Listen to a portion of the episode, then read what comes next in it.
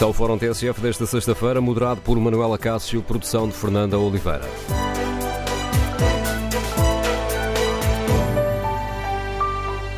Bom dia, no Fórum TSF de hoje queremos saber como avalia o programa Mais Habitação, que ontem foi apresentado pelo Governo.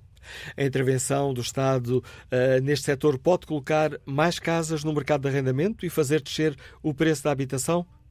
Que pontos positivos, que pontos negativos encontra no proposta, na proposta do Governo que agora entra em período de consulta pública? Queremos ouvir a sua opinião. Número de telefone do Fórum 808-202-173. 808-202-173. Pode ainda participar no debate escrevendo a sua opinião no Facebook da TSF ou em tsf.pt. E para além desta análise mais global, vamos uh, aqui olhar alguns dos pontos mais emblemáticos desta uh, proposta do Governo, um conjunto alargado de propostas. E queremos ouvir a sua, a sua opinião. Por exemplo, concorda com o arrendamento compulsivo de casas devolutas? Faz sentido que os senhorios sejam obrigados a arrendar as casas? E concordam com a decisão de impor um teto máximo à atualização das rendas no fim do contrato? É uma medida positiva? E como avaliam a decisão de travar o alojamento local e acabar com os vistos Gold? Queremos no Fórum TSF ouvir a sua opinião. Os apoios às famílias e os diversos benefícios fiscais são medidas eh, positivas ou podem favorecer a banca e a especulação imobiliária? Queremos ouvir a sua opinião. Recordo o número de telefone do Fórum 808-202-173, 808-202-173. E no início deste fórum vamos eh, recordar as linhas fortes deste programa Mais Habitação, um conjunto alargado de medidas que marca a entrada do Estado no mercado. Francisco Nascimento. O pacote Mais Habitação custa 900 milhões de euros. Vão existir mais casas para habitar, já que os imóveis de comércio podem ser convertidos para uso habitacional e as casas de volutas vão ter um fim obrigatório, o arrendamento. O Primeiro-Ministro admite até arrendamento compulsivo de casas vazias. Desde logo, o Estado vai arrendar todas as casas que não estão habitadas pelo prazo de cinco anos. O senhorio pode ter a certeza e a confiança de contratar com o Estado, o Estado pagar durante cinco anos a renda, comprometemos mesmo a pagar antecipadamente a renda vincenda do ano seguinte, e, portanto, por antecipação, caindo, correndo por conta do Estado, o risco da cobrança da renda no caso do subarrendamento. E para quem estiver em incumprimento, o Estado vai substituir-se ao inquilino, paga a renda e fica depois à espera do pagamento da dívida. Quanto a apoios diretos, o Governo vai também atribuir um subsídio máximo de 200 euros a famílias que gastem mais de 35% do ordenado com o pagamento da renda, mas há limites, como explica António Costa. Tenham rendimentos até ao sexto escalão de IRS inclusive que tenham uma taxa de esforço superior a 35% e que tenham uma renda de casa que se insira nos limites máximos da tabela fixada pelo IRU para o respectivo Conselho, haverá um subsídio até ao limite máximo de 200 euros mensais Quer isto dizer que uma família com um rendimento até 2.700 euros pode receber o apoio? Já as novas licenças para alojamento local têm os dias contados, com exceção do alojamento rural no interior do país. A grande atratividade das nossas cidades não é ser uma espécie de Disneylândia, é terem precisamente uma autenticidade, uma experiência própria, única, diferente da que acontece em todas as outras cidades. Eh, e, portanto, não há nenhuma cidade que tenha autenticidade se não conservar os seus próprios habitantes. E daí quem transferir o alojamento local para habitacional tem taxa zero de imposto até 2030. Quanto aos vistos Gold, o fim já estava anunciado.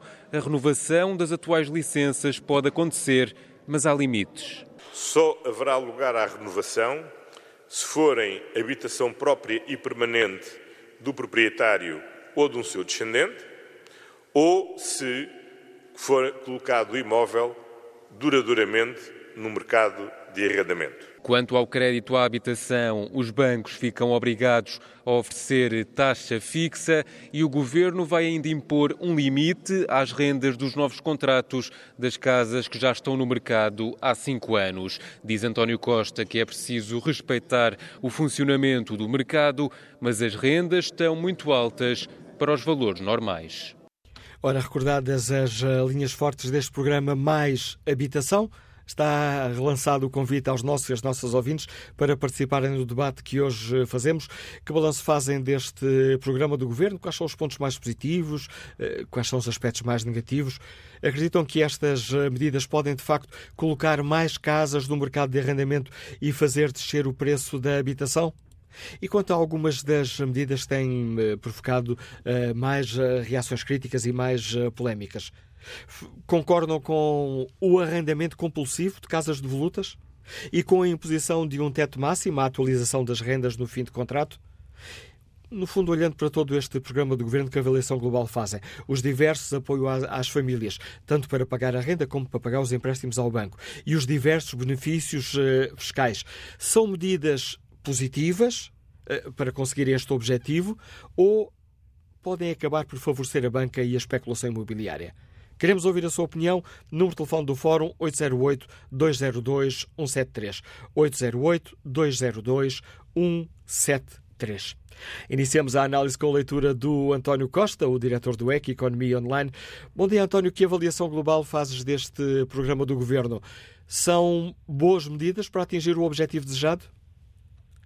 Ora, muito bom dia, Manel, e bom dia a todos os ouvintes. Infelizmente, tenho que fazer uma avaliação muito negativa do programa apresentado. Enfim, a primeira conclusão, óbvia, é de que sete anos de políticas eh, não resultaram, falharam redondamente, senão não seria necessário um, um, plano de intervenção pública que vai muito para além do, do, do, do que seria desejável, que é a intervenção do Estado na oferta de habitação, e que essa sim é desejável porque está em níveis baixos em termos absolutos e até em termos relativos em comparação com outros países da Europa. O que estamos aqui a falar é, obviamente, de uma espécie de intervenção pública musculada, chamo-lhe, aliás, hoje no ECO, o PREC da habitação, porque o nível de intervenção uh, é, de facto, absolutamente impensável e, e, e numa primeira rápida conclusão, Uh, os termos em que é feito, ou, ou, que diz que vai ser feito, veremos em que termos é que será exatamente feito, uh, mas em, os termos em que, são anunciados,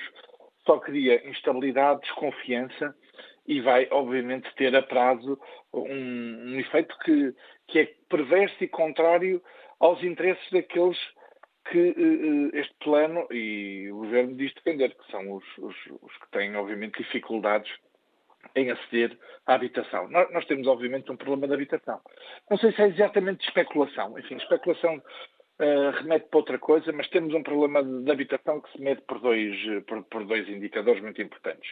O número de casas colocadas no mercado é muito inferior ao número de casas vendidas e, portanto, obviamente, como há um, uma compra e venda de casas muito superior às novas que aparecem, o preço aumenta. Há, obviamente, também uma, digamos, uma evolução de preços por, por, esta via, mas não só, uh, uh, que é da habitação, nomeadamente nos grandes centros urbanos, que é muito superior, muito mais rápida do, do, que o nível de subida dos rendimentos médios dos portugueses. E, portanto, obviamente, hoje temos, infelizmente, milhares, centenas de milhares, provavelmente milhões de famílias com enormes dificuldades. Ou em pagar a sua prestação, uh, leia-se decorrente desta, desta subida brusca do, do dos juros do BCE enfim, e dos preços elevados a que as casas obviamente já foram compradas, seja porque, obviamente, no mercado de arrendamento as casas escasseiam uh, e, e, os preços das casas disponíveis aumentam muito. Eu diria, uh, numa, primeira, assim, numa primeira conclusão, que este nível de intervenção, enfim, 16 medidas, uh, contamos-las no, no, no EC, são exatamente 16 medidas. Em 16 medidas há, obviamente, medidas que me parecem positivas, enfim, e, e que são, e que são bem-vindas, embora não me pareça que, que sejam suficientes nem, nem, nem, nem as, as, únicas necessárias para que o mercado da habitação e, em particular, do arrendamento se dinamize ao ponto que gostaríamos, que é mais casas disponíveis e o preço a descer desejavelmente, ou pelo menos a, a parar uma subida que de facto é muito difícil de suportar. António Costa, Primeiro-Ministro, acaba, se me permites a expressão, por transformar o Estado numa espécie de remax pública, não é? Porque nós, nós, nós eu li e reli uh, as várias medidas, eu dizia, algumas são positivas, mas uh, apetece-me uh, sistematizar desta forma. O Estado diz que agora é que vai construir, enfim, já, já ainda a dizer há sete anos que vai construir, mas o nível de construção do Estado Central, mas também dos municípios, é muito limitada. Mas não só, vai comprar, vai vender, vai arrendar, vai subarrendar, vai substituir-se aos inquilinos no pagamento de rendas em falta, vai obviamente tentar executar os inquilinos que estiverem em, em, em falta ou os, os, proprietários que estiverem a usar de má fé, de litigância de má fé para, para, ter, para terem algum tipo de benefício, vai expropriar casas, uh, e serão 700 mil, mas muito diferentes, com realidades muito diferentes, vai reembolsar os expropriados das rendas, que serão obviamente depois deduzidas das obras que tiver que fazer, vai bonificar, vai inspecionar. Nós podemos imaginar o volume de carga e de, de máquina burocrática que, que, se isto fosse, digamos, o necessário, e não é, mas só para isto, o volume de carga necessária, burocrática, de máquina instalada, para garantir que tudo isto funciona. Na verdade, olhando para, as, para os cinco capítulos que depois se dividem nas tais 16 medidas, só faltava mesmo ao Primeiro-Ministro pôr uh, representantes do Estado nas comissões de crédito dos bancos para decidir qual, quais seriam as, uh, as taxas de juro uh, a aplicar. Ora, ora, vamos ver. O objetivo, como eu dizia, é um objetivo de emergência. Ele não é anunciado como tal, mas é um objetivo de emergência. E aí parece-me bem mais dirigido à, oferta de arrendamento e tentando pôr mais casas no, eh, no mercado de arrendamento. Mas, na verdade, o, o Estado e o, e o, Governo, neste caso é mesmo o Governo, o executor político, digamos assim, atira a uma espécie de, um, de, uma, de, uma, de uma área que, é, que são os negócios associados, se quiseres, ao turismo e ao alojamento local, uh, digamos, colocando em causa um direito eu diria quase de iniciativa, porque anuncia o fim do alojamento local lá para 2030, portanto quem, quem estiver com, com um negócio de alojamento local hoje até, até cria uma renda porque não há mais, mas também já sabe que o seu negócio vai ser reavaliado em 2030, porque passamos a ter uma espécie de condicionamento nacional, quando na verdade nos, nos, nos, nos conselhos onde esse problema já existe, e existe, e existem algumas freguesias dentro dos conselhos, isso é identificado, as próprias câmaras já tomaram as suas iniciativas de limitação de novas, de novas, eh, de novas, eh, novas licenças de, de alojamento local. Leia-se Lisboa, leia-se Porto, leia-se Cascais, eventualmente outros. E, portanto, eh, é, é, de facto criar um bode expiatório.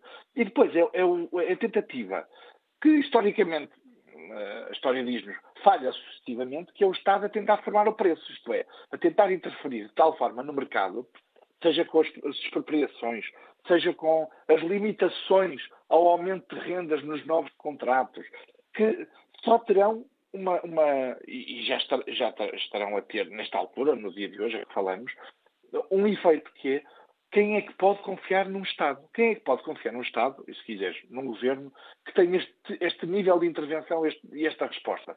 Quem está disponível para, ou quem tem, digamos assim, casas de volutas e que agora se vê na contingência de as ver colocadas no mercado à força, por imposição, por requisição, tendo que as casas de volutas têm muitas explicações têm, e têm muitas razões, algumas boas, outras menos boas, obviamente que não vai olhar para estas medidas como um incentivo a, a colocar as casas no mercado. Vai, vai, tentar esconder as casas, vai tentar, obviamente, uh, se calhar até vender as casas e desfazer-se desse, desse investimento. Portanto, a ideia, o princípio que até parece obviamente bondoso, porque não parte do princípio que António Costa tem aqui uma estratégia maldosa para criar problemas a terceiros. Simplesmente tem a estratégia errada para um problema que, que, ao contrário do que dizia ontem, de resto, na TVI, não foi identificado só o ano passado com subida de juros. O problema da habitação vem de há muitos anos, aliás, vem das medidas e da lei de base da habitação que o próprio criou no papel e das sucessivas medidas e programas de, de, de, de tentativa de apoio e de dinamização do, do, mercado imobiliário. Portanto, estas medidas deixo já fazer essa pergunta, Manuel. Estas medidas, de facto, criam uma estabilidade, tentam pôr o Estado a formar o preço, isto é, a, a, a criar administrativamente um preço disponível para que as famílias possam, possam pagar, mas obviamente vai criar uma tal instabilidade que vai retirar mais oferta do mercado. Infelizmente, creio que dentro de um ano estaremos a discutir, eh, serão outras medidas e o falhanço deste plano. E ainda a propósito da, da subida de juros, os diversos apoios às famílias, o, às famílias foram anunciados ontem, tanto para uh, pagar a renda como uh, para pagar o empréstimo ao banco, quando a taxa de esforço uh, for ultrapassada. Portanto, estes apoios às famílias para pagarem rendas ou empréstimo ao banco, os diversos benefícios fiscais são anunciados, são medidas positivas ou, parecendo boas medidas, podem ter um efeito perverso, acabando por favorecer a banca e a especulação imobiliária? Porque se a banca sabe que o Estado vai dar uma ajudinha, então não baixa ali o juro tanto como poderia uh, baixar. Sim, eu percebo o teu ponto, mas eu, eu divido as, as, as, identifico as medidas que parecem positivas e que, e que, e que não era obviamente também necessário o Ministério da Habitação para as, para as, para as eh, realizar, para as implementar. Uma é, obviamente, o licenciamento, a aceleração do licenciamento. Nós sabemos que o licenciamento demora muito tempo, tem um custo e isso depois repercute no preço das casas, seja na casa para a habitação, seja na casa para, para a venda, seja na casa, nos imóveis para, para arrendamento. E depois subsídios sociais num plano, num, num quadro de emergência. Isto é, obviamente que eh, o, governo ainda há, e repara como, como isto acelera muito, e se percebe que o governo anda sempre atrás do prejuízo, sempre atrás do prejuízo. Acabou de aprovar no quadro, não exatamente o Orçamento de Estado, mas, mas uh, discutido em paralelo, medidas para incentivar a banca, uh, digamos, a renegociar os créditos.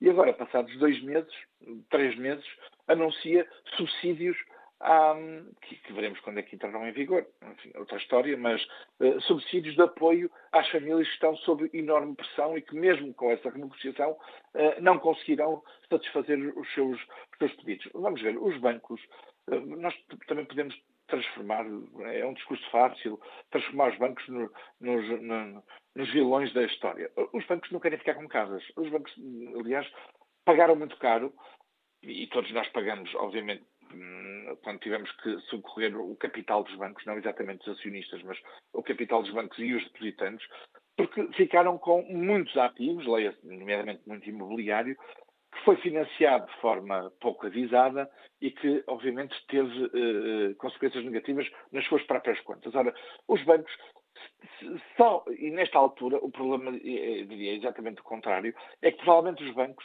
hoje não estão dispostos a correr riscos. Não é tanto um fator, uma questão do preço, isto é, porque os juros de facto estão mais caros, e, e aí é uma política do BCE que os bancos portugueses, com a escala que têm, tentam responder, mas não querem correr riscos. E também sabemos que o BCE é hoje muito mais exigente para os bancos todos, não é só para os portugueses, a exigir, digamos, uh, almofadas, uma percentagem vou simplificar, uma almofada em percentagem do, do, do, crédito que é dado e em função do seu risco. Portanto, o ponto não é exatamente esse. Nós temos, e, e, e parece-me que, era, que é o, o, fundo da questão, para lá destas medidas de apoio durante algum tempo, eh, e são apoios sociais mais simples, mais diretos, eh, têm, ultrapassa determinados riscos, o Estado já tem relação com essas famílias e pode, e pode apoiar, e, e quanto a mim, deve apoiar essas famílias não deve interferir e ter uma intervenção no mercado que vai, que, que assim vai criar, obviamente, uma espécie de uh, uma tentação de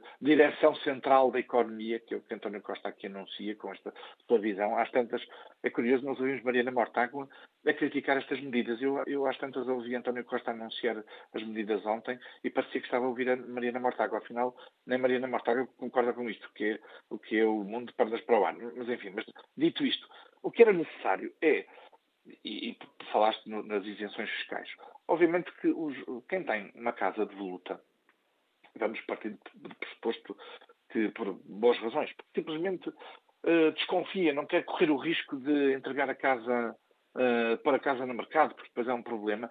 Obviamente que os incentivos fiscais são um bom incentivo. Se, se, se, os incentivos fiscais foram criados até agora não foram suficientes, porque as pessoas são racionais e se tiverem vantagem em colocar a casa.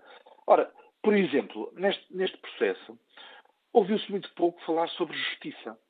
sobre justiça não é na balcão do arrendamento, porque esse é muito rápido. Estou a falar da justiça que dá resposta, e dá resposta muito lenta, a problemas que nós sabemos se arrastam anos, anos nos, nos tribunais por causa de, de, de, de, divergências e litigância a, a propósito do imobiliário. Não ouvimos falar neste, neste, neste, neste, plano, e, e, serão, e é preciso reconhecer, não há respostas de bala de prata. Já passaram sete anos. Infelizmente, se as medidas tivessem sido as corretas há sete anos, hoje estaríamos com outra realidade. Não estamos.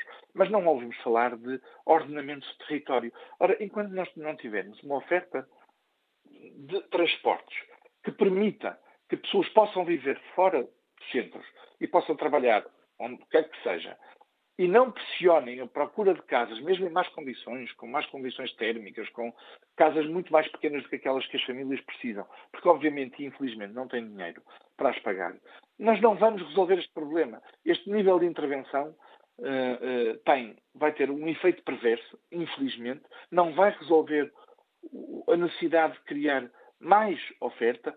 E, para terminar, Manel, nós não ouvimos um único número de objetivos de, de de, de oferta de casas uh, no mercado, e de, nomeadamente no mercado de arrendamento ou de famílias atingidas.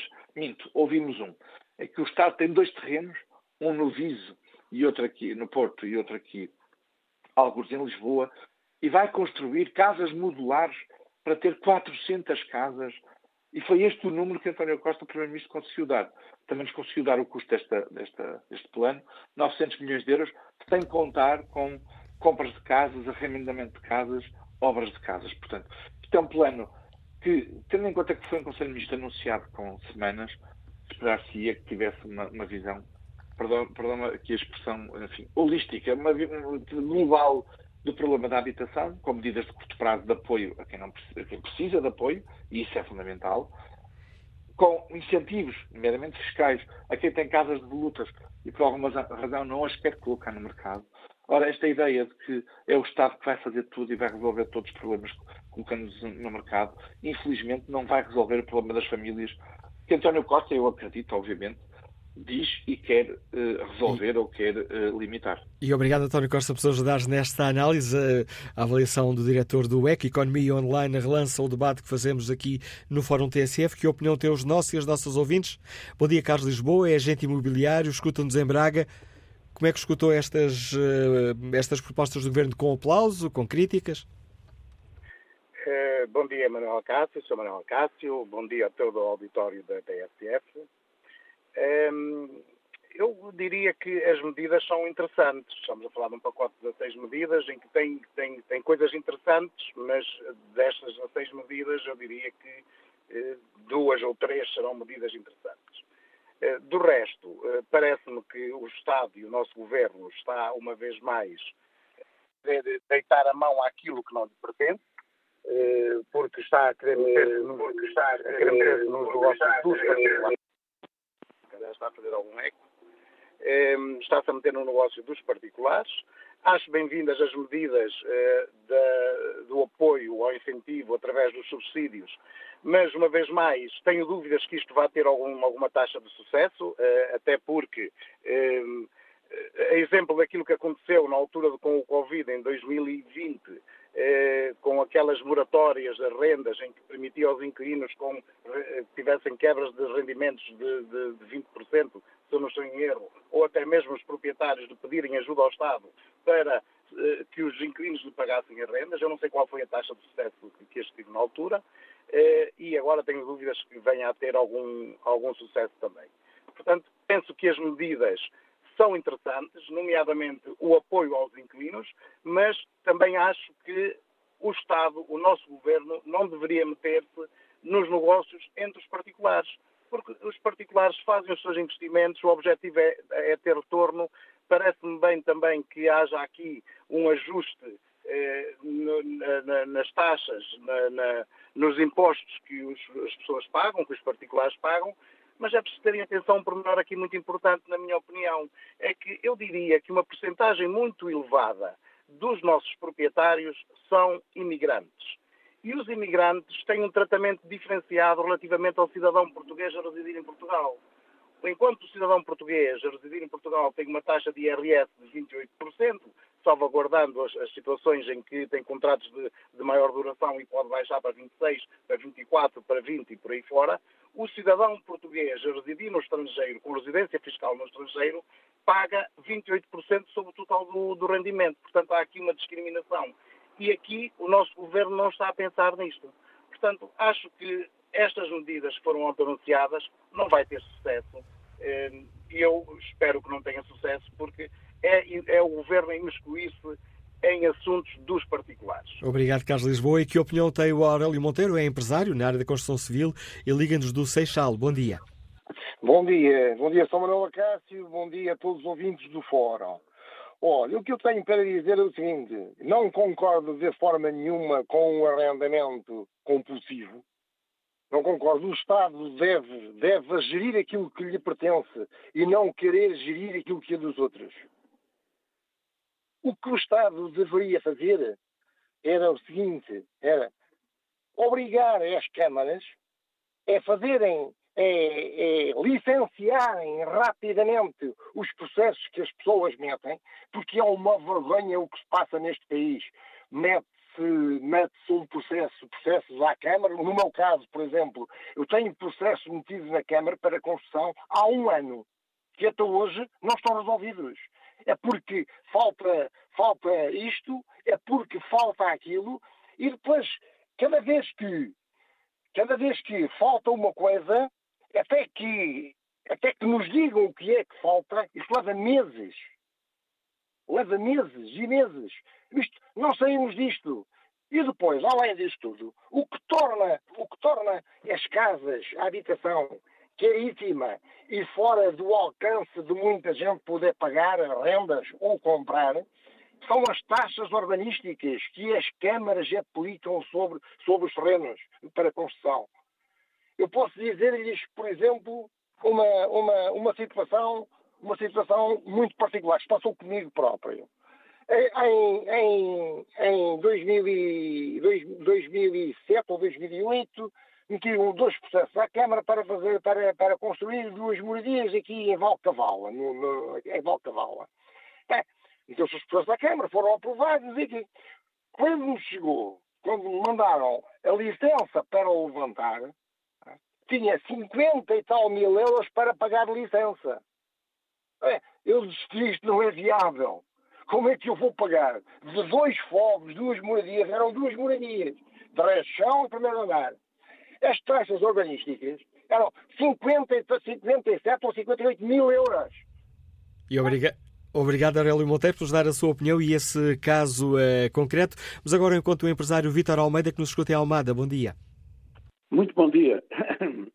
Olha, eh, eu já ouvi aí o senhor do ECO, que por acaso tem o mesmo nome do nosso primeiro-ministro, mas tem opiniões diferentes. Por isso, praticamente, o que ele disse, eh, eu também estou de acordo com, com, com tudo o que ele disse. Agora, falando destas decisões de, do, do senhor António Costa, do primeiro-ministro, eh, eu acho que hum, o problema, primeiro quero queria dizer que o problema da habitação é um assunto muito sério e não se pode brincar, não se pode brincar com as expectativas das pessoas, as pessoas não podem viver na rua, ou não deviam viver na rua, não é? E deviam ter capacidade económica para, para comprar uma casa e para terem a sua própria casa, ou então eh, que o arrendamento fosse de alguma forma também eh, acessível, mas para isso eh, também o mercado tinha que ter terrenos baratos, construção barata, isso tudo. Ou seja, não, não posso, não, pode, não se pode ter sol na e chuva no naval, não é? Mas quanto a estas decisões, eu ponho decisões eh, e não medidas, porque isto não são medidas, são ideias, e dá-me ideia que, que, que o governo se reúne sem ter base, sem ter estudos, sem ter nada, e nestas reuniões eh, é que surgem assim as ideias assim, tipo de geração espontânea, ideias que não, que, que não, que não, não, não irão para a frente, de certeza, porque, porque não têm consistência, não têm, não têm base, não é? E só há duas hipóteses, e ambas são graves. Ou o governo já sabe que as medidas anunciadas não são para implementar, ou se o Governo uh, pensa que pode implementar, mas não pode por devido a constrangimentos, nomeadamente legais, não é?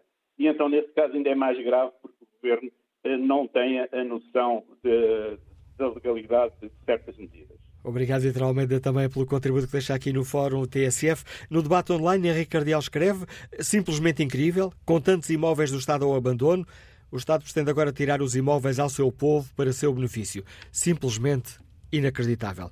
Paulo Duarte escreve como proprietário de um hostel, esta lei só pode ser um equívoco. Compreendemos que o governo tenha que mexer na lei da habitação, contudo, uma licença de operação de um hostel, que é atualmente vitalícia, não pode passar a ter a validade de 5 anos a partir de 2030. Dado o volume de negócios de um hostel e a sua estrutura de operação, ao investimento eh, inicial, esta medida é ilegal inconstitucional. Não terá o governo, por engano, incluindo os hostels nesta medida? Perguntou Paulo Duarte.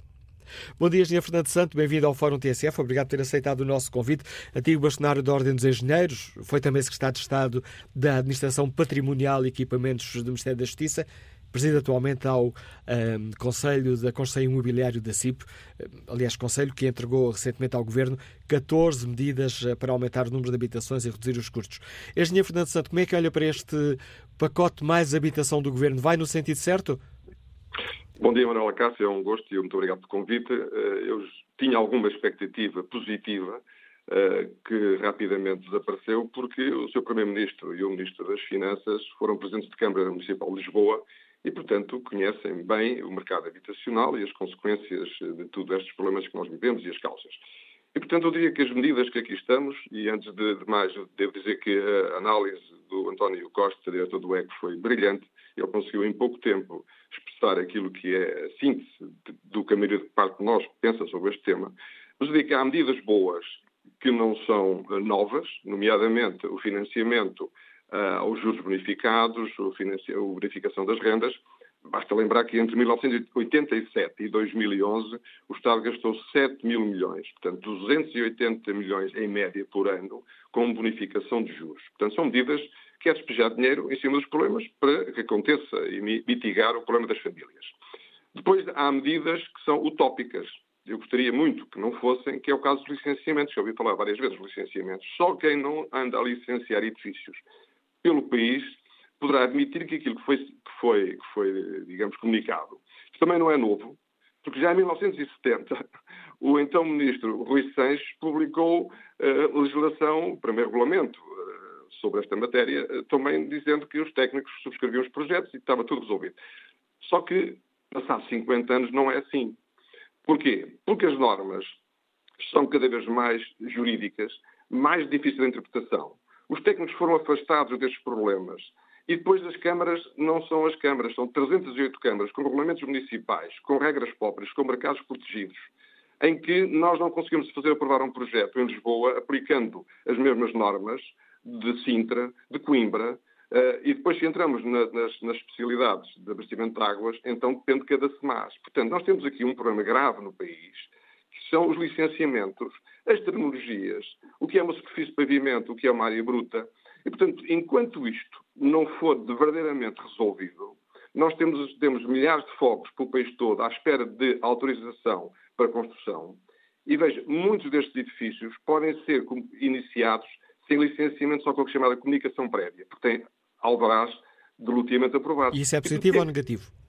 É, é, positivo em termos de lei. A, lei. a lei cobra isto tudo. Só que ninguém se arrisca a fazer isso. Porque, porque uma coisa é corrigir um projeto que vale, eh, só para terem uma ideia, o custo dos projetos de arquitetura e de engenharia valem menos de metade da mediação imobiliária. Repito, menos de metade. Uh, ora, se os projetos são muito baratos, alterar projetos custa muito pouco. O tempo é que custa muito. E, e, os e os promotores não entram por aí, porque depois, com a obra em curso, pode ter uma obra embargada, com todos os custos inerentes. Porque depois também entram as entidades externas, a DGPC, a APA, a CCDR, um, um, a, a ANA, em Lisboa. Quer dizer, nós temos, de facto, tantos problemas que impedem de construção ser feita com, com, com critério e com confiança, que os, os promotores não, não avançam por aí. Há uma, depois uma questão das medidas péssimas que foram referidas, de facto, nós temos um problema grave. Não temos promoção de habitação para arrendamento. Isso pressupõe uma questão básica, é confiança. Imagino que eu tenho 300, 250 mil euros para comprar uma casa para arrendamento. E penso assim, bem, se, por, se puserem certificados de forro, recebo 3,5% de juro e, bem, e corre tudo bem. Supostamente o Estado não vai falir. Agora, se eu comprar uma casa por esse valor, onde quer que ela esteja, veja a que eu estou sujeito para receber uma renda, se for em Lisboa, cujo rendimento não é superior a isto. Até é inferior. Porquê? Porque o custo está muito elevado. O, problema da habitação em Portugal e, e, e aquilo que, foi, que foram as medidas anunciadas era para reduzir custos, nós propusemos redução de custos. Mas como é que se reduzem custos? Olha, reduzindo os impostos, por um lado. Mas há mais, reduzem-se custos se limparmos uma série de normas estão como as cascas da cebola, sempre a crescer em termos de custo de construção. O custo da construção hoje é o dobro do que era há 12 anos. Ou seja, se nós hoje comprarmos um terreno em Lisboa por mil euros o metro quadrado, não se consegue, com uma margem mínima, pôr à venda por menos 5 ou 6 mil euros. Se comprar um prédio para reabilitar, depois de seis meses de pesquisas arqueológicas e o tempo que quiserem, com todos os encargos, só pode vender a estrangeiros, porque o preço final não é acessível aos portugueses. Este é que é o problema, não há aqui especulação. Quer dizer, eles pegaram um terreno, onde quer que seja, mesmo a 400 euros o metro quadrado, a construção hoje está a 1.200, 1.300, 1.500, 1.600, ninguém sabe, nem os próprios promotores, os construtores. E porquê? Porque não há mão de obra, porque a Troika destruiu, é bom que se diga, a Troika destruiu o mercado da, habitação, o mercado da construção e das obras públicas em Portugal. Quando se toma uma medida como a que foram tomadas no programa da Troika, de dizer acabou o investimento público, até o túnel de Marão parou a meio, e depois, com a habitação, com os problemas que havia com a banca, passou a ser um produto tóxico, o que sucedeu às empresas portuguesas que nós tínhamos, e tinham uma grande capacidade de construção, faliram quase todas. Se não faliram, aquelas foram para o estrangeiro. E, portanto, nós hoje temos, para termos uma ideia do que isto significou, nós temos hoje, temos nos últimos 10 anos, segundo os censos do INE, foram produzidos 120 mil focos, o que dá 12 mil por ano.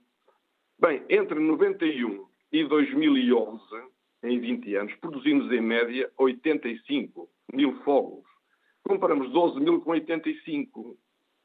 E, portanto, isto significa que nós matamos o, o, a produção e ainda por cima, como as empresas que desapareceram, também desapareceu cerca de 300 mil euros de, de, de trabalhadoras, muitos reformados antecipadamente, porque a crise foi, foi grave, nós hoje estamos pendurados todos em subempreiteiros, que são um, dois, três, que mudam de, de, de, trabalho, porque dão mais 3 ou 4 euros aqui ou lá. E, portanto, o tecido foi destruído. Este dia, Francisco, estamos mesmo aqui a terminar a primeira parte do fórum das medidas que eh, entregou ao eh, Governo. Eh, em nome do Conselho da Construção Imobiliário da CIP, qual seria o, aquela medida que seria essencial aplicar e que o Governo esqueceu? Essencialmente a confiança com os investidores para investirem para arrendamento. É que, é, esse é o problema que Portugal não tem desde pós-25 de Abril. Nós tínhamos 50% da produção de habitação em Portugal, em 1970, era para arrendamento. Hoje temos abaixo, ou cerca de 20%. Não há confiança. Ora, o que nós temos que atrair é todo o investimento possível para a habitação, para construção nova e para reabilitação, mudando os custos pela estrutura que eu acabei de dizer, e com isso garantir uma confiança, como sucede em qualquer país da Europa, e, e aquilo que nós estamos mais é em Bruxelas, quando há um grande mercado de arrendamento, mas quem não pagar a renda digamos, é despejado e o Estado assume a sua função social. E se esta medida fosse tomada em termos, não é questão dos despejos, é uma questão de a função social ser desempenhada por Estado e não por senhorios. Esse investimento, que, que, é, que é fundamental e que podia promover, de facto, promoção de habitação para arrendamento, quando os jovens hoje não têm emprego fixo, portanto, a mobilidade exige que sejam casas arrendadas e não compra de casa, como era na minha geração, isso pressupõe uma confiança. Quer dizer, eu hoje não, não penso sequer comprar uma casa, mesmo que pudesse, para pôr um mercado de arrendamento, e como eu já falei com, com, com muitos amigos, nem pensar. Portanto, mataram um mercado de arrendamento que podia ser, de facto, uh, o grande sucesso que nunca tinha havido em Portugal de políticas públicas, porque sempre ficámos com o PREC, desde, desde o pós-25 de Abril, no PREC foi, foi morto o mercado de arrendamento. E nós nunca conseguimos recuperar, e agora voltamos ao PREC. E, portanto, matámos a única, única, última esperança que havia, e, e, e repare, isto é tão importante que nós não vamos conseguir, mesmo com estas medidas, mesmo que haja expropriação, entre aspas, ou ocupação, enfim, o que quer que se chame, dos fogos de volutos, pode beneficiar um grupo restrito, como beneficiou a lei das rendas congeladas, um grupo restrito. Mas os que vêm a seguir, nas gerações seguintes, não vão beneficiar dessas rendas, porque elas já, já as casas não estão no mercado. Nós temos que construir casas novas e tivemos uma oportunidade também perdida nos últimos 10 anos. A banca tinha milhares e milhares de fogos de, em lotes aprovados que não vendiam a preços muito baixos. Foi apresentado ao governo em 2011, ainda do primeiro-ministro José Sócrates, uma medida excepcional para que tudo aquilo pudesse ser vendido, incluindo as casas por acabar, sem licença de utilização, porque não estavam por acabar, ainda está, ainda está parado no Ministério das Finanças. E obrigado, Engenheiro Fernando Santos, pelo importante contributo que deixa aqui nesta, neste debate que hoje fazemos no Fórum TSF, antigo bastonário da Ordem dos Engenheiros, eh, lidera atualmente o Conselho da Construção e do Imobiliário da CIP. Vamos retomar já na segunda parte do Fórum TSF este debate com mais espaço para a opinião dos nossos e das nossas ouvintes.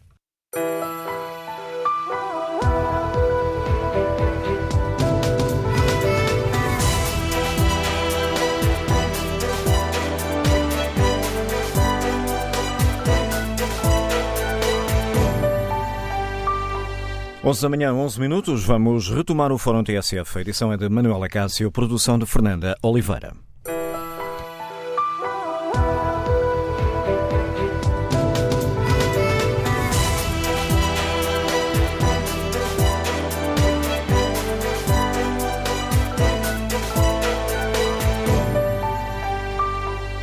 Retomamos aqui o debate onde perguntamos aos nossos e às nossas ouvintes uh, como é que avaliam o programa Mais Habitação, que ontem foi apresentado pelo Governo.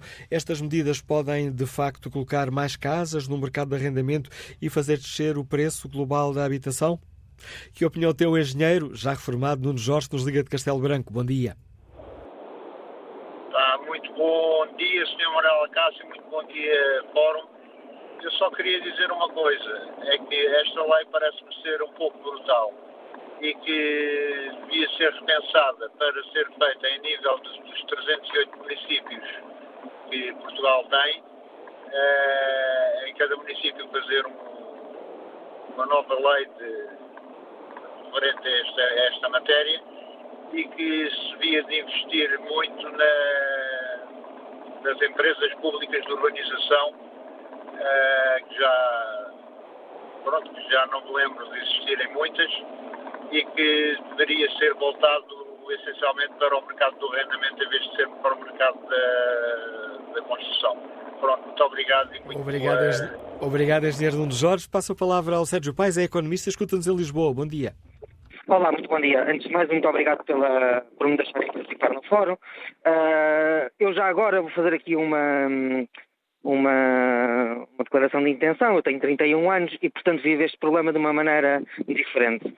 Uh, eu posso dizer que estou há dois anos a tentar comprar casa e não consigo, e não consigo porque os preços estão uh, demasiado elevados.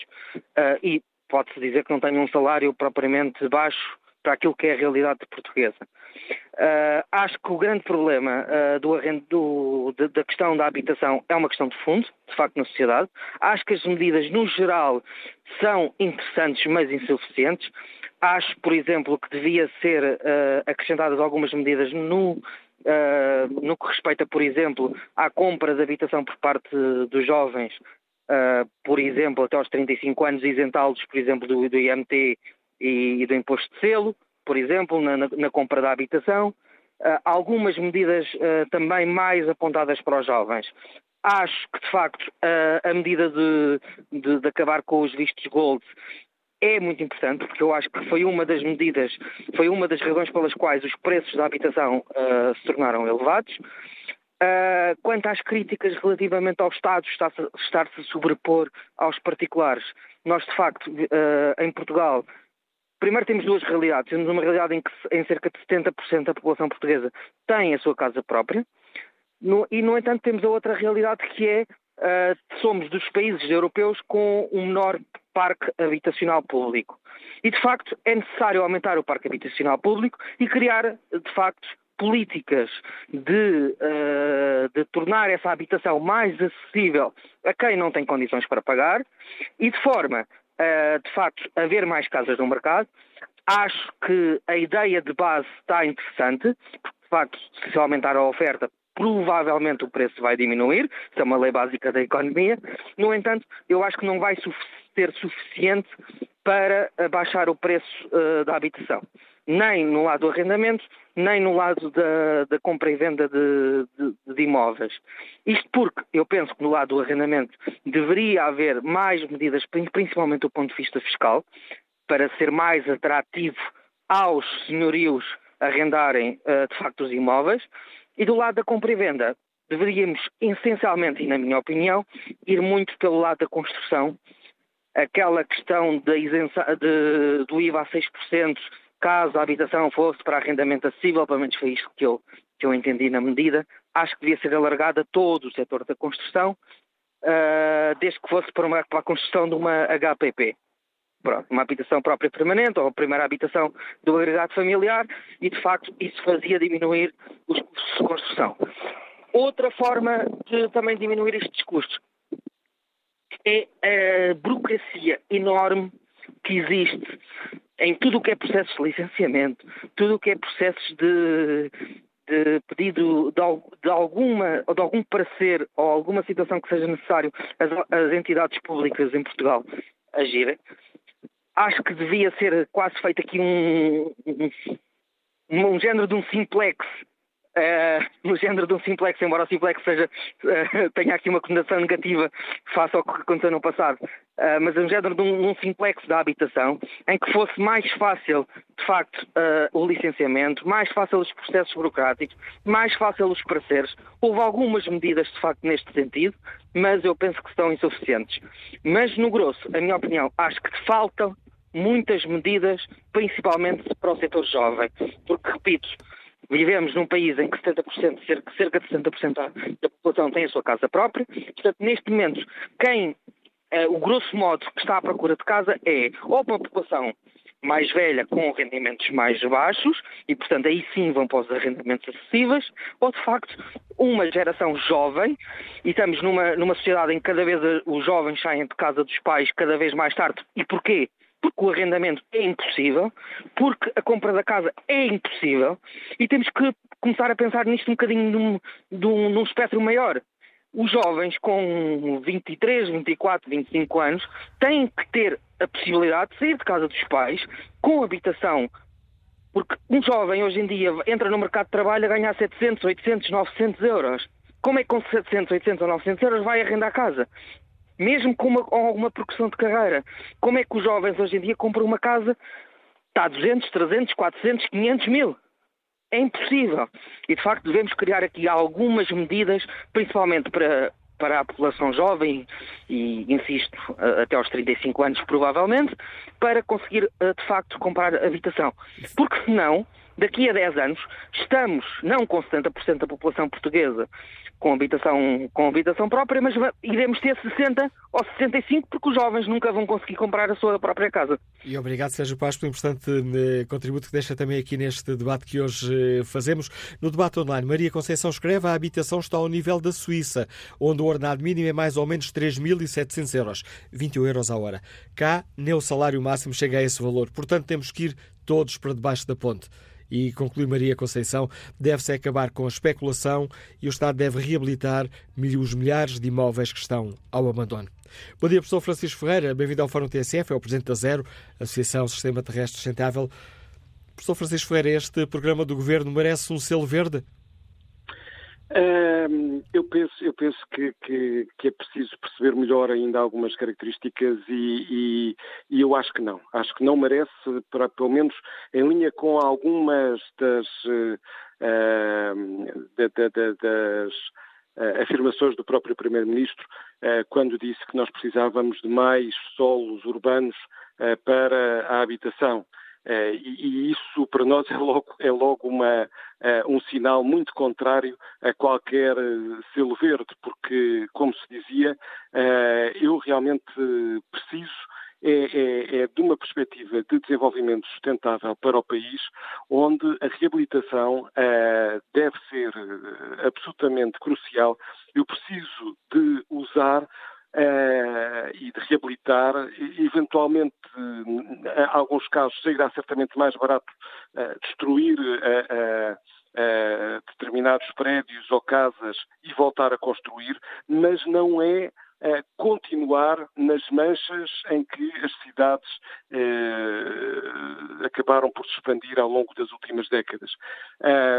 faz parte de, de, de, uma lógica de sustentabilidade eu ter condições económicas, sociais, ambientais, eh, o bem-estar e a qualidade de vida são eh, cruciais e, e, eu tenho que olhar para a questão da habitação de uma forma mais integrada. E o ordenamento do território é absolutamente crucial e isso significa, acima de tudo, do ponto de vista dos, do, do, do, planeamento, eh, que eu preciso de eh, pessoas a viver nos centros das cidades, eh, é aí que eu tenho os serviços, é aí que eu minimizo o uso dos transportes, é aí que eu, que eu tenho grande parte do, do, do emprego, ou deveria ter, eh, acima de tudo, para evitar deslocações, para eu ter uma perspectiva de, de, longo prazo. Os jovens, eh, sem dúvida, que devem ser aqui uma prioridade também de intervenção, mas do ponto de vista ambiental, eu, eu, eu, nós estamos, a habitação realmente é, é, é, é inimiga, de, de, de, ou melhor, mostra bem aquilo que é uma, uma sociedade eh, que não tem tido regras eh, em relação a, a, a elementos básicos da, da, da, qualidade de vida. A especulação tem sido enorme, todos o sabemos. Há que fazer a ligação, no caso de muitas cidades, à questão do turismo, que nós queremos sempre eh, mais e mais e mais turistas e, e, e este e o governo começa a dar pequenas indicações, mas eh, muito curtas, em relação a, a esta questão, porque no dia seguinte diz que precisamos de muito mais milhões que, que, que, que, deverão vir para, para o nosso país e, portanto, novamente eu tenho uh, a, a, especulação a ser, a ser fomentada e, e o impedir do, do, uh, do uso para, para, para, fins de habitação permanente de muitas das zonas nos centros das cidades. Portanto, eu diria em poucas, em poucas notas que uh, não queremos mais solos urbanos, nós queremos sim usar e recuperar e, e, e, por isso mesmo olhar para o que os outros países têm feito, que são muitos milhares de milhões, não são algumas centenas de milhões, que já, que já é muito, mas precisamos de muitos milhares de milhões para um, um verdadeiro programa de reabilitação, de recuperação daquilo que são uh, uh, Uh, a quantidade brutal de imóveis que temos uh, desabitados em condições uh, que necessitam de, de, de, recuperação e que o Estado tem que ter aí uma intervenção. Depois, do ponto de vista do planeamento, precisamos efetivamente de dinamizar aquilo que são as áreas onde as pessoas deverão poder viver e não continuar a fomentar uh, a criação de novos bairros mais longe do centro, onde se calhar até é barato construir, mas é um erro brutal que nós fizemos e, e temos muito receio que este governo, que uh, a primeira coisa que fez foi um simplex ambiental dramático e um retrocesso terrível e péssimo em termos do controle ambiental e da sustentabilidade, agora na habitação também venha com soluções que não são suficientemente integradas e uh, sustentáveis para o futuro, volto a dizer, do ponto de vista económico para os jovens, do ponto de vista do ordenamento, do ponto de vista dos transportes, do ponto de vista, uh, obviamente, de, de, de, garantir uma, uma vida uh, digna, mas com respeito por aquilo que são cidades que nós temos que mudar e melhorar e não continuar com mais e mais uh, uh, construção periférica e, e suburbana. Obrigado, professor eh, Francisco Ferreira, o Presidente da ZER, deixando aqui alguns reparos ao uh, programa apresentado ontem pelo Governo, defendendo que o essencial é reabilitar e apostar no reordenamento urbano. Bom dia, Celso Costa, é empresário, proprietário de um estabelecimento local, Liga-nos do Porto. Como é que escutou as propostas do Governo? Muito bom dia. Uh, desde já agradeço o, espaço que me dedicou. Uh, estou demasiado triste, sou, sou proprietário do junto local há cerca de 10 anos. Uh, vim de Espanha a trabalhar 18 horas por dia. Fiz uma vida chamada Vida de Preto a começar-nos ao meio-dia e, e, e, e, vejo que toda a gente se atropela a toda a gente. A semana passada, o Dr. Rui Moreira dá uma indicação em que vai uh, uh, fazer um reajuste no alojamento local, mas para permitir que haja uma, uma maior digamos, critério na cidade, e muito bem, e muito bem. Eu sou completamente apartidário, não, não sou de partido nenhum, mas eu achei essa medida extremamente importante, porque privilegia todos os âmbitos sociais, isto é, baixo, média, todos os âmbitos sociais, assim como já ouvi também o doutor eh, Moedas, o Presidente da Câmara de Lisboa, a dizer exatamente a mesma coisa, que estava a tratar da mesma forma, tentar eh, fazer um, um padrão de igualdade perante todos, isto é, em que todos estivéssemos ao mesmo nível, é, é o direito à habitação, o direito na Constituição, tudo muito bem, mas também há empresas que vivem, tal como eu, do alojamento local e temos encargos financeiros, temos, temos pessoal a trabalhar e não podemos estar com uma licença que poderá ser revogada ou não ao final de cinco anos, porque uh, a nossa vida não pode estar a prazo.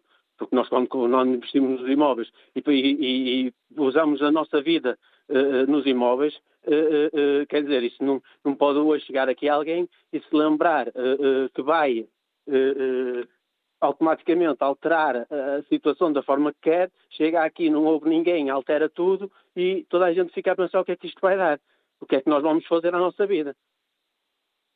Obrig...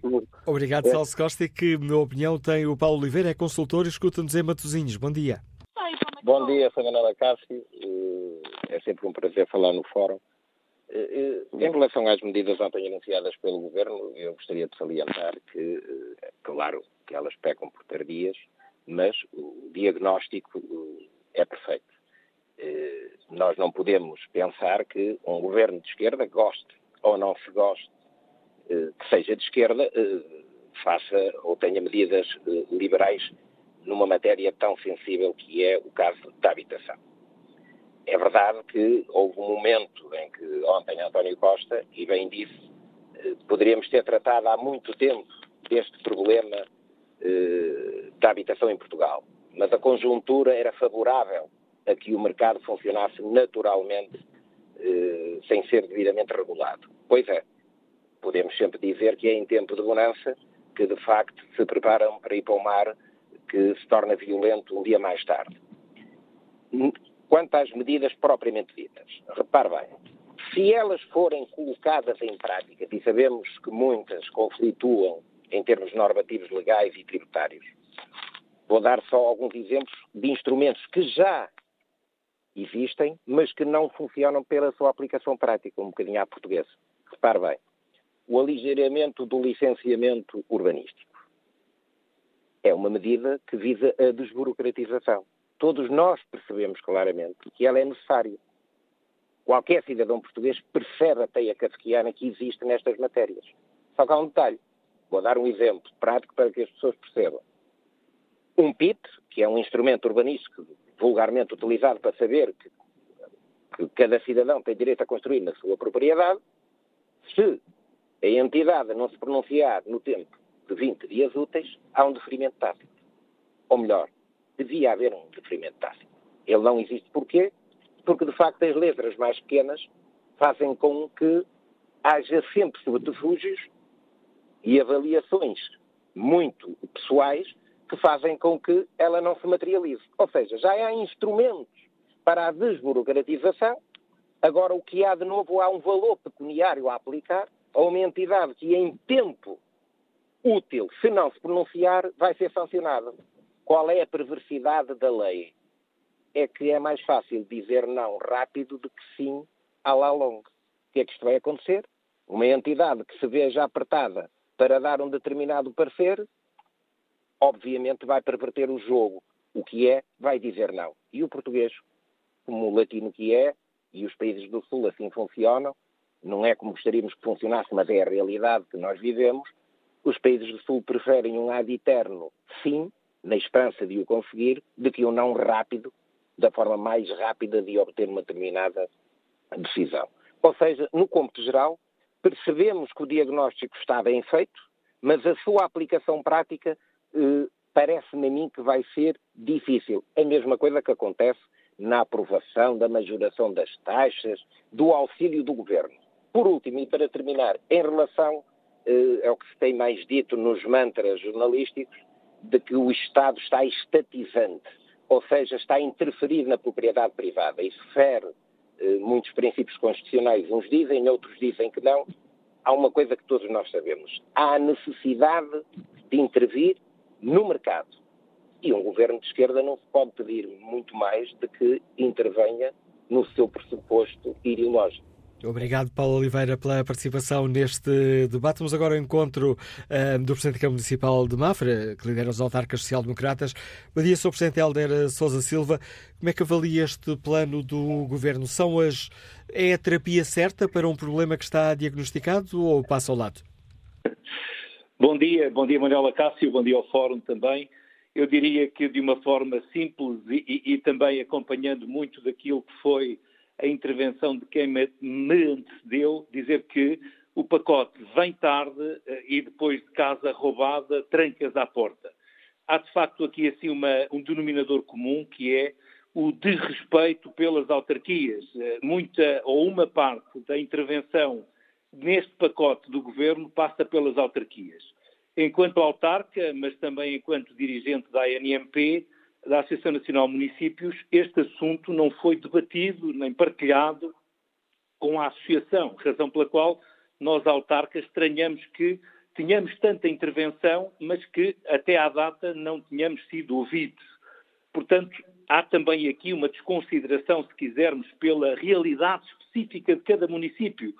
Os municípios do interior não têm necessariamente a mesma realidade dos municípios do litoral e, por isso mesmo, quando falamos de alojamento local, o impacto que tem nas economias locais, e, e já foi dito também por, por alguns dos, dos, nossos ouvintes que reflete também a morte ou, antecipa a morte do turismo no que diz respeito ao alojamento local, que tão importante tem sido para algumas, alguns dos nossos municípios a nível nacional.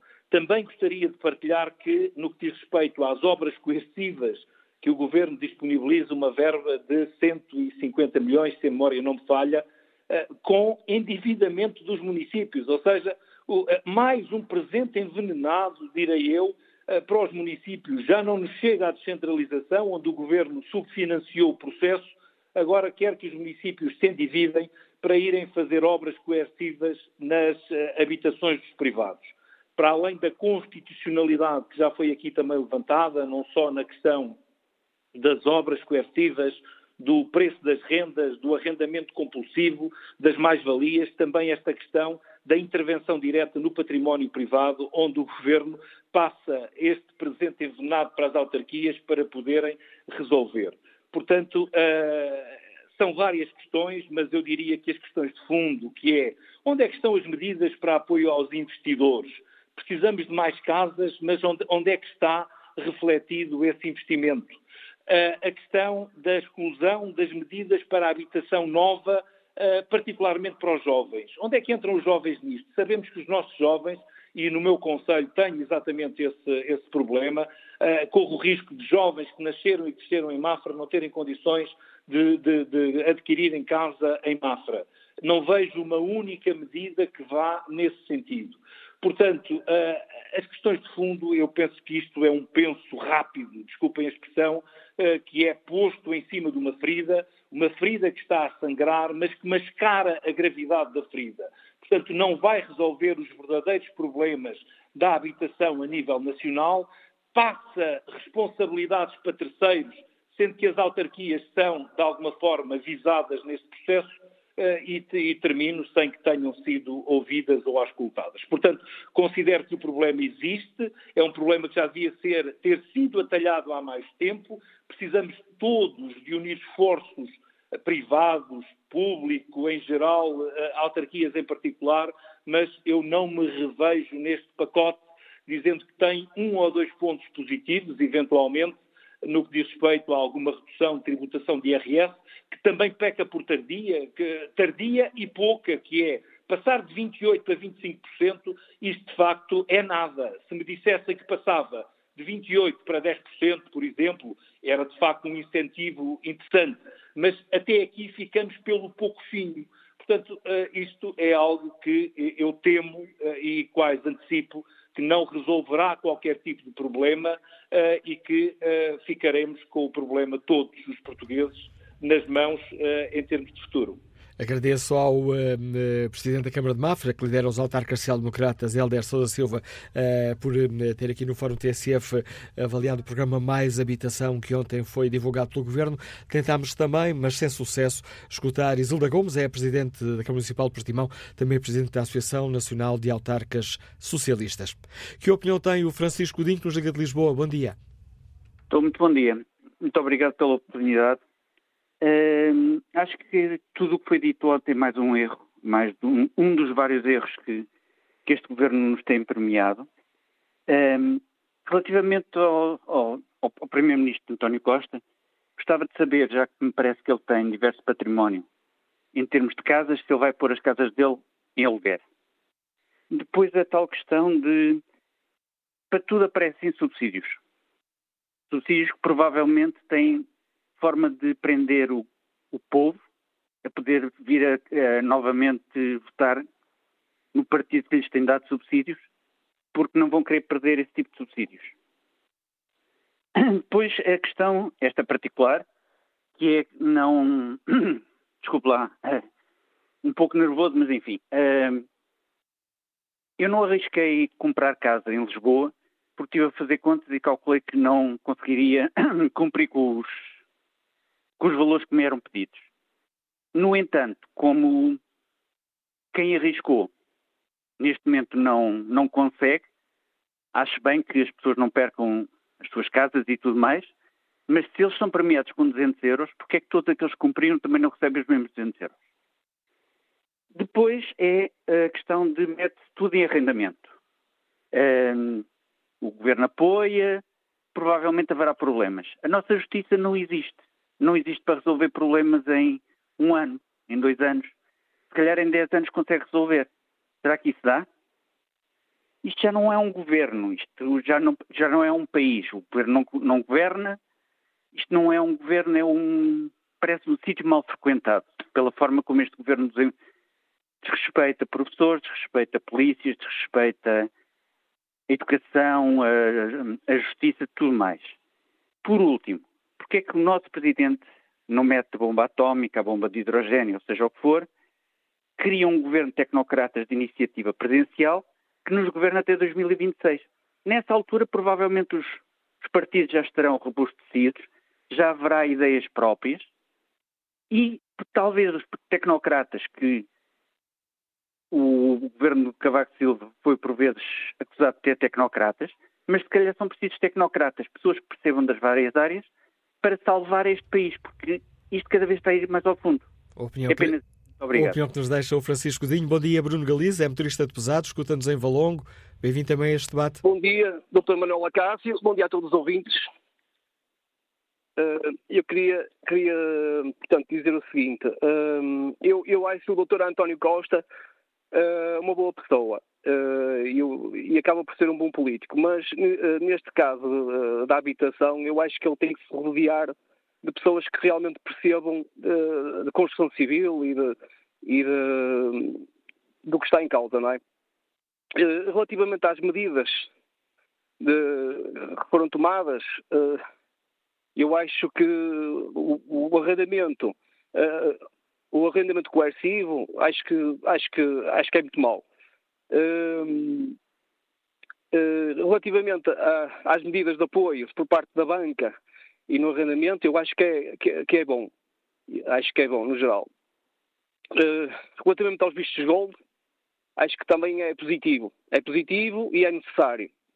Uh, relativamente à, à especulação, uh, acho que as medidas relativamente à especulação não, não, não, não se percebeu muito bem o, o, o, o teor de, de, das medidas e, um, e acho que vai continuar a haver especulação porque porque aí sim, os, os, quem faz os preços, quem faz os preços dos arrendamentos e da venda das casas são os mediadores imobiliários e, uh, e aí tem que haver interferência. É, é, uh, tem que haver interferência aí, porque se não houver interferência, se não houver alguém, um engenheiro civil, uh, faça o acompanhamento na altura da avaliação do imóvel quando é para venda ou para arrendamento, porque todos os imóveis, eh, como sabe, uh, para serem vendidos têm que ter o certificado energético e quem faz essa certificação é, é, um, é um engenheiro civil. Portanto, o engenheiro civil também poderá dar um parecer, uh, juntamente com o mediador imobiliário, uh, do valor do imóvel. Obrigado. Porque existem, existem imóveis, existem imóveis que, que têm o mercado habitacional português, é um mercado habitacional antigo. Existem imóveis muito deteriorados, etc. É? E, eh, e, portanto, eh, se a avaliação for correta, os valores que se praticam deixam de, deixam de existir. É? Eh, há casas que são vendidas pelo triplo do preço. Na minha zona, pelo dobro e triplo preço. E isso é, quer dizer, é, é, é, é empenhar, é, é pôr as pessoas cheias de dívidas, as pessoas depois não conseguem pagar as casas, entregam as casas ao banco, vai-se repetir a mesma crise que aconteceu em, em, dois, em 2010, 2011, e, e, é aqui que o, que o, governo tem que interferir um pouco, é no valor, no valor da, da, do arrendamento e, e, da venda das casas. Obrigado, Bruno Galiza, também pela participação neste Fórum TSF. Respeito agora de novo aqui o debate online. Gilberto Carvalhais Ferreira, eh, dá-nos o, eh, o, testemunho pessoal, e escreve: Sou proprietário de diversos imóveis em Lisboa que estão em arrendamento, mas com estas medidas anunciadas, quando acabar os respectivos contratos, os imóveis vão ser colocados à venda, pois o mercado de arrendamento foi morto com estas medidas. Se o governo uh, tem que desvalorizar os seus próprios imóveis, em vez de querer controlar os privados, quem criou este problema da falta de casas foi a Troika, conclui Gilberto Carvalhais eh, Ferreira. Bom dia, Santos Ferreira, bem-vindo também ao Fórum eh, TSF, é o presidente da Associação Portuguesa de Promotores e Investidores Imobiliários. Como é que, depois de analisarem estas propostas do Governo, a que conclusão chegaram? Serão as medidas certas para trazer uh, mais, uh, mais casas para o, para o, mercado de arrendamento, para baixar o preço global de, das habitações? Ora, antes de mais, muito bom dia. Cumprimento também aqueles todos que nos ouvem e agradeço o convite para estar aqui presente. Bom, eu diria uh, que este, infelizmente, ainda não será o programa de habitação que vai, que vai trazer mais casas ao mercado, que os portugueses possam pagar, e tampouco vai dinamizar o mercado do arrendamento. Diria eh, que este programa peca essencialmente em três aspectos.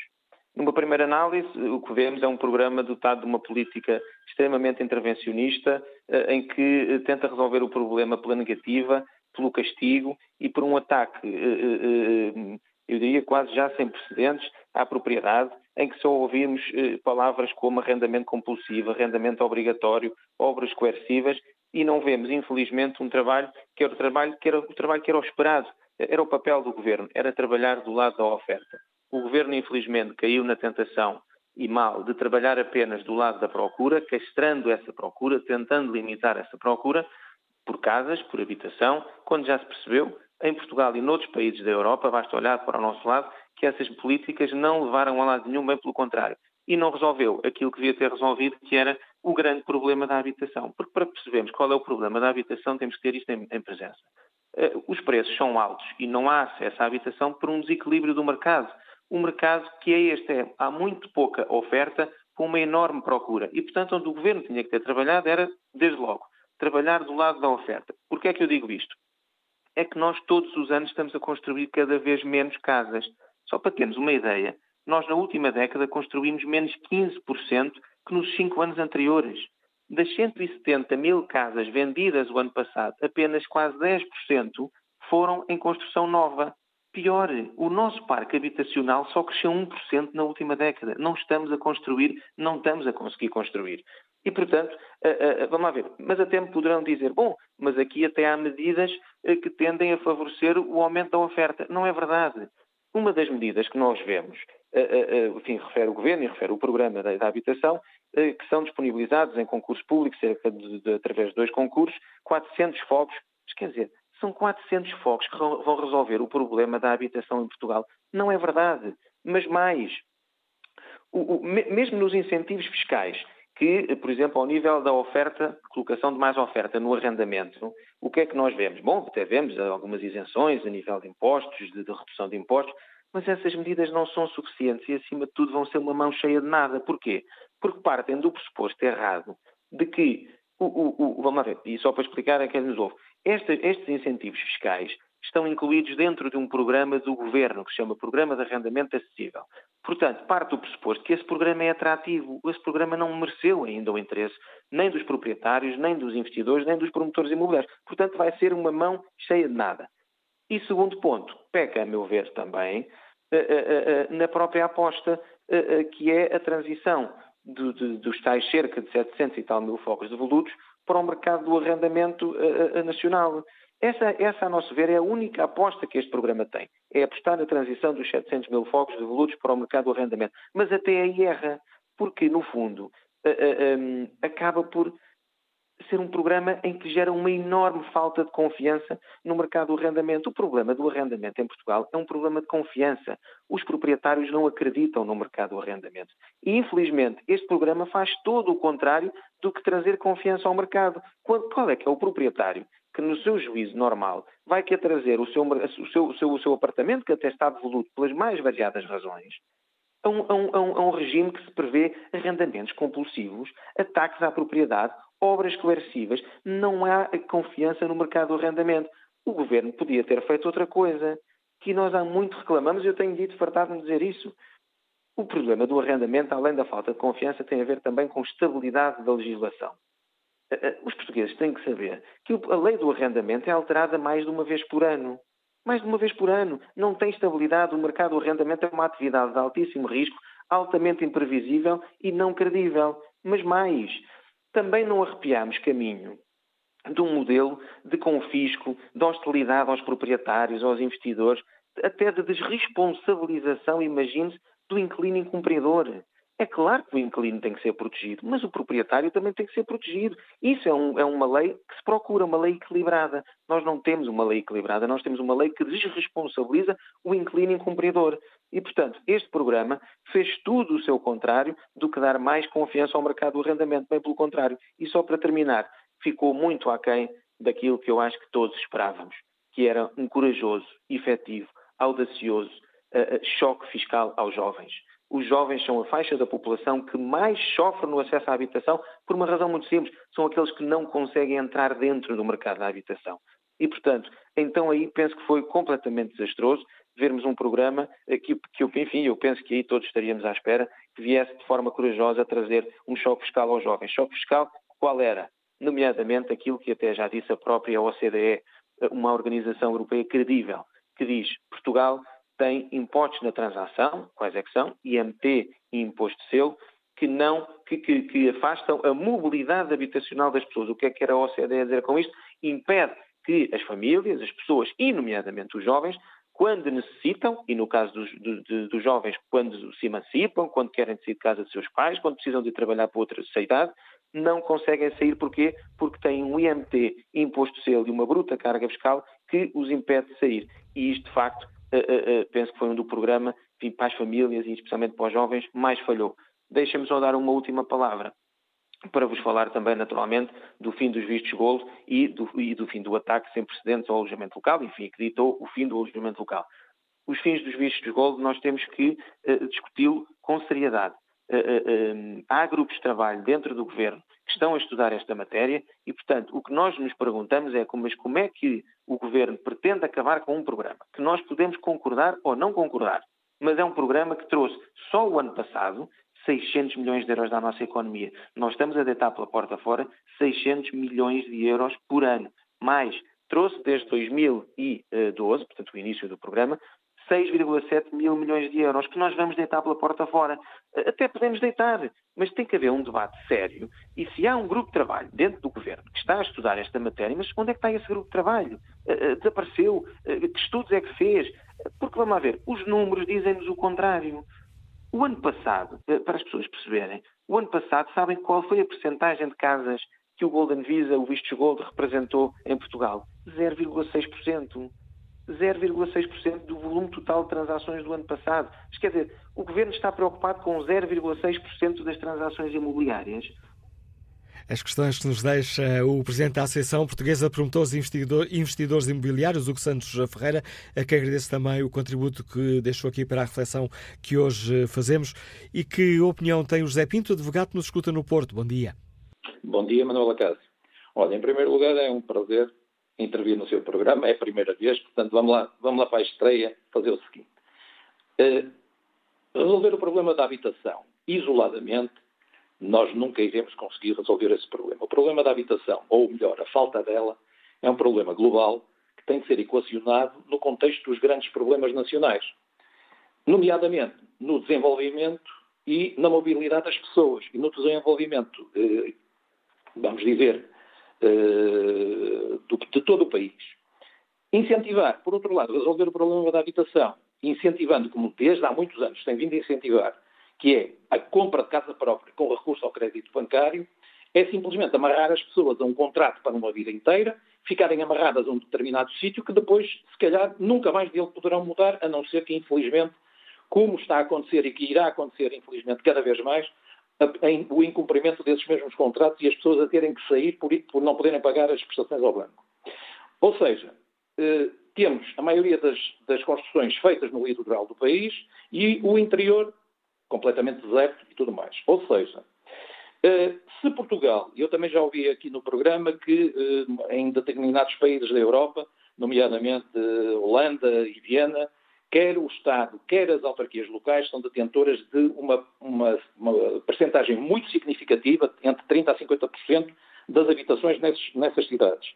Se Portugal efetivamente quer ter uma intervenção, o Estado quer ter uma intervenção real e efetiva, então que assuma e que passa a deter sobre uh, o parque imobiliário existente no país uma, uma uh, real e efetiva posição que lhe permita intervir no mercado fazer uh, resolução do problema da habitação com leis de arrendamento sobre leis de arrendamento, aditamentos sobre aditamentos, alterações sobre alterações, criando a total insegurança para toda a gente, para arrendatários, para proprietários, para toda a gente, efetivamente não é resolver problema nenhum e, como a minha avó dizia, com papas e bolos se enganam-nos todos. Por último, aquilo que aconteceu ontem e está a acontecer hoje é que o Governo apresentou um conjunto de ideias que quer implementar essas ideias têm de, primeiro, ser transpostas para o papel em projeto de lei. Depois as propostas têm de ser apreciadas em, comissão, em comissões. Depois as propostas e as contribuições das comissões vão ser alvo de discussão pública. Depois entrar-se-á no processo normal legislativo de publicação da lei e sua entrada em vigor, se entretanto não se levantar os problemas da inconstitucionalidade. Ou seja, os problemas que existem hoje para a população portuguesa hoje vão ser resolvidos, na melhor das hipóteses, e tendo a, a, minha experiência nesta matéria, daqui a um ano, daqui a ano e meio. E vamos ver se não, se, se não pequei por, por defeito. Depois, também para ajudar à festa, temos a oposição imediatamente, uma a dizer que as medidas são identificadas e que só fazem o jogo dos exploradores, sejam eles quais forem, a outra a dizer que estas ideias são uma tentada à liberdade e à propriedade privada que nem no tempo de Vasco Gonçalves se fez. Para ajudar ao ramalhete, comentadores hoje com interesses particulares no setor imobiliário, dizem que, que a proposta de legislação está cheia de inconstitucionalidades. Epá, vamos lá ter calma. Isto são meras ideias que têm de ser depois seguidas e transitadas. O governo, se pensa fazer aquilo que tem, que diz que vai fazer, nomeadamente um problema que foi aqui muito falado, o problema da, do, do, arrendamento coercivo, da tomada de conta, da tomada de conta das, das, casas de volutas, a primeira coisa que o governo vai ter que fazer, porque não está definido, é Quais são as casas de volutas? É a primeira coisa que ele vai ter que fazer. Segundo lugar, sendo um arrendamento, entre aspas, ou melhor, sendo um arrendamento feito a esses particulares que têm estas tais casas de volutas, depois vai subarrendar. Se vai subarrendar, vai ficar sujeito à legislação civil, que está, existe já há muitos anos.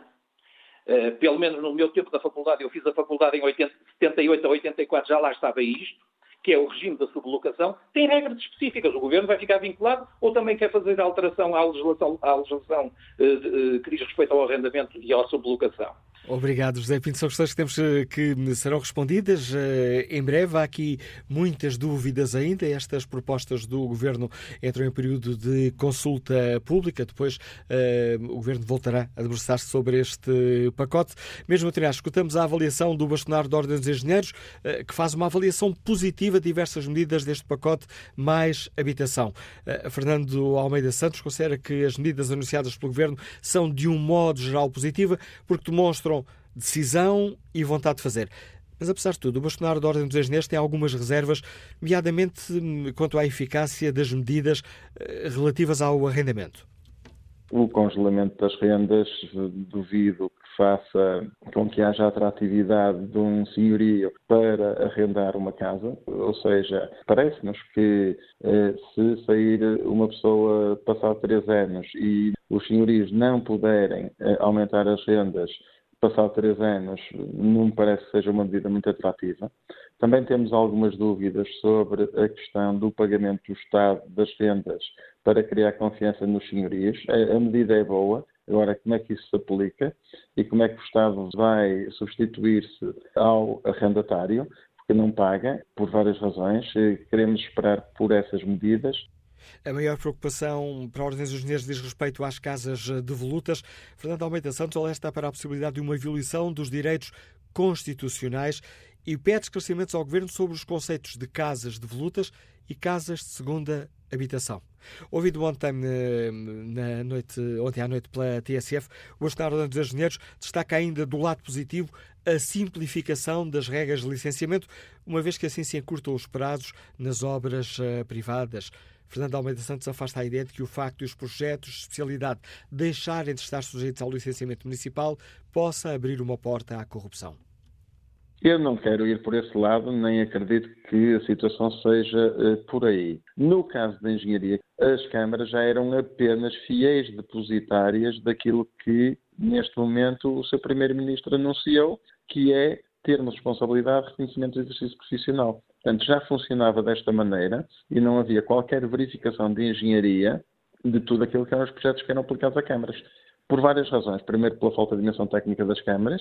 Depois, porque isso criava um volume de verificação de tal ordem, porque ah, podem ir até 14 eh, projetos de engenharia, entre eletricidade, estruturas, acústica, térmica e por aí fora, que eh, não havia condições. Portanto, as câmaras já só são fiéis depositárias de termos de responsabilidade e reconhecimento de exercício profissional. No fundo, não muda nada, a não ser o deferimento tácito de agilização de processos. Já era assim. O bastonário da Ordem dos Engenheiros de Saúde também a anunciada penalização financeira das entidades públicas que não cumpram os prazos previstos na lei, mas avisa que isso só vai acontecer se o Estado contratar mais engenheiros. E é com nas, eh, estas declarações do bastonário dos engenheiros que chegamos ao fim deste Fórum TSF, onde olhamos este programa Mais Habitação.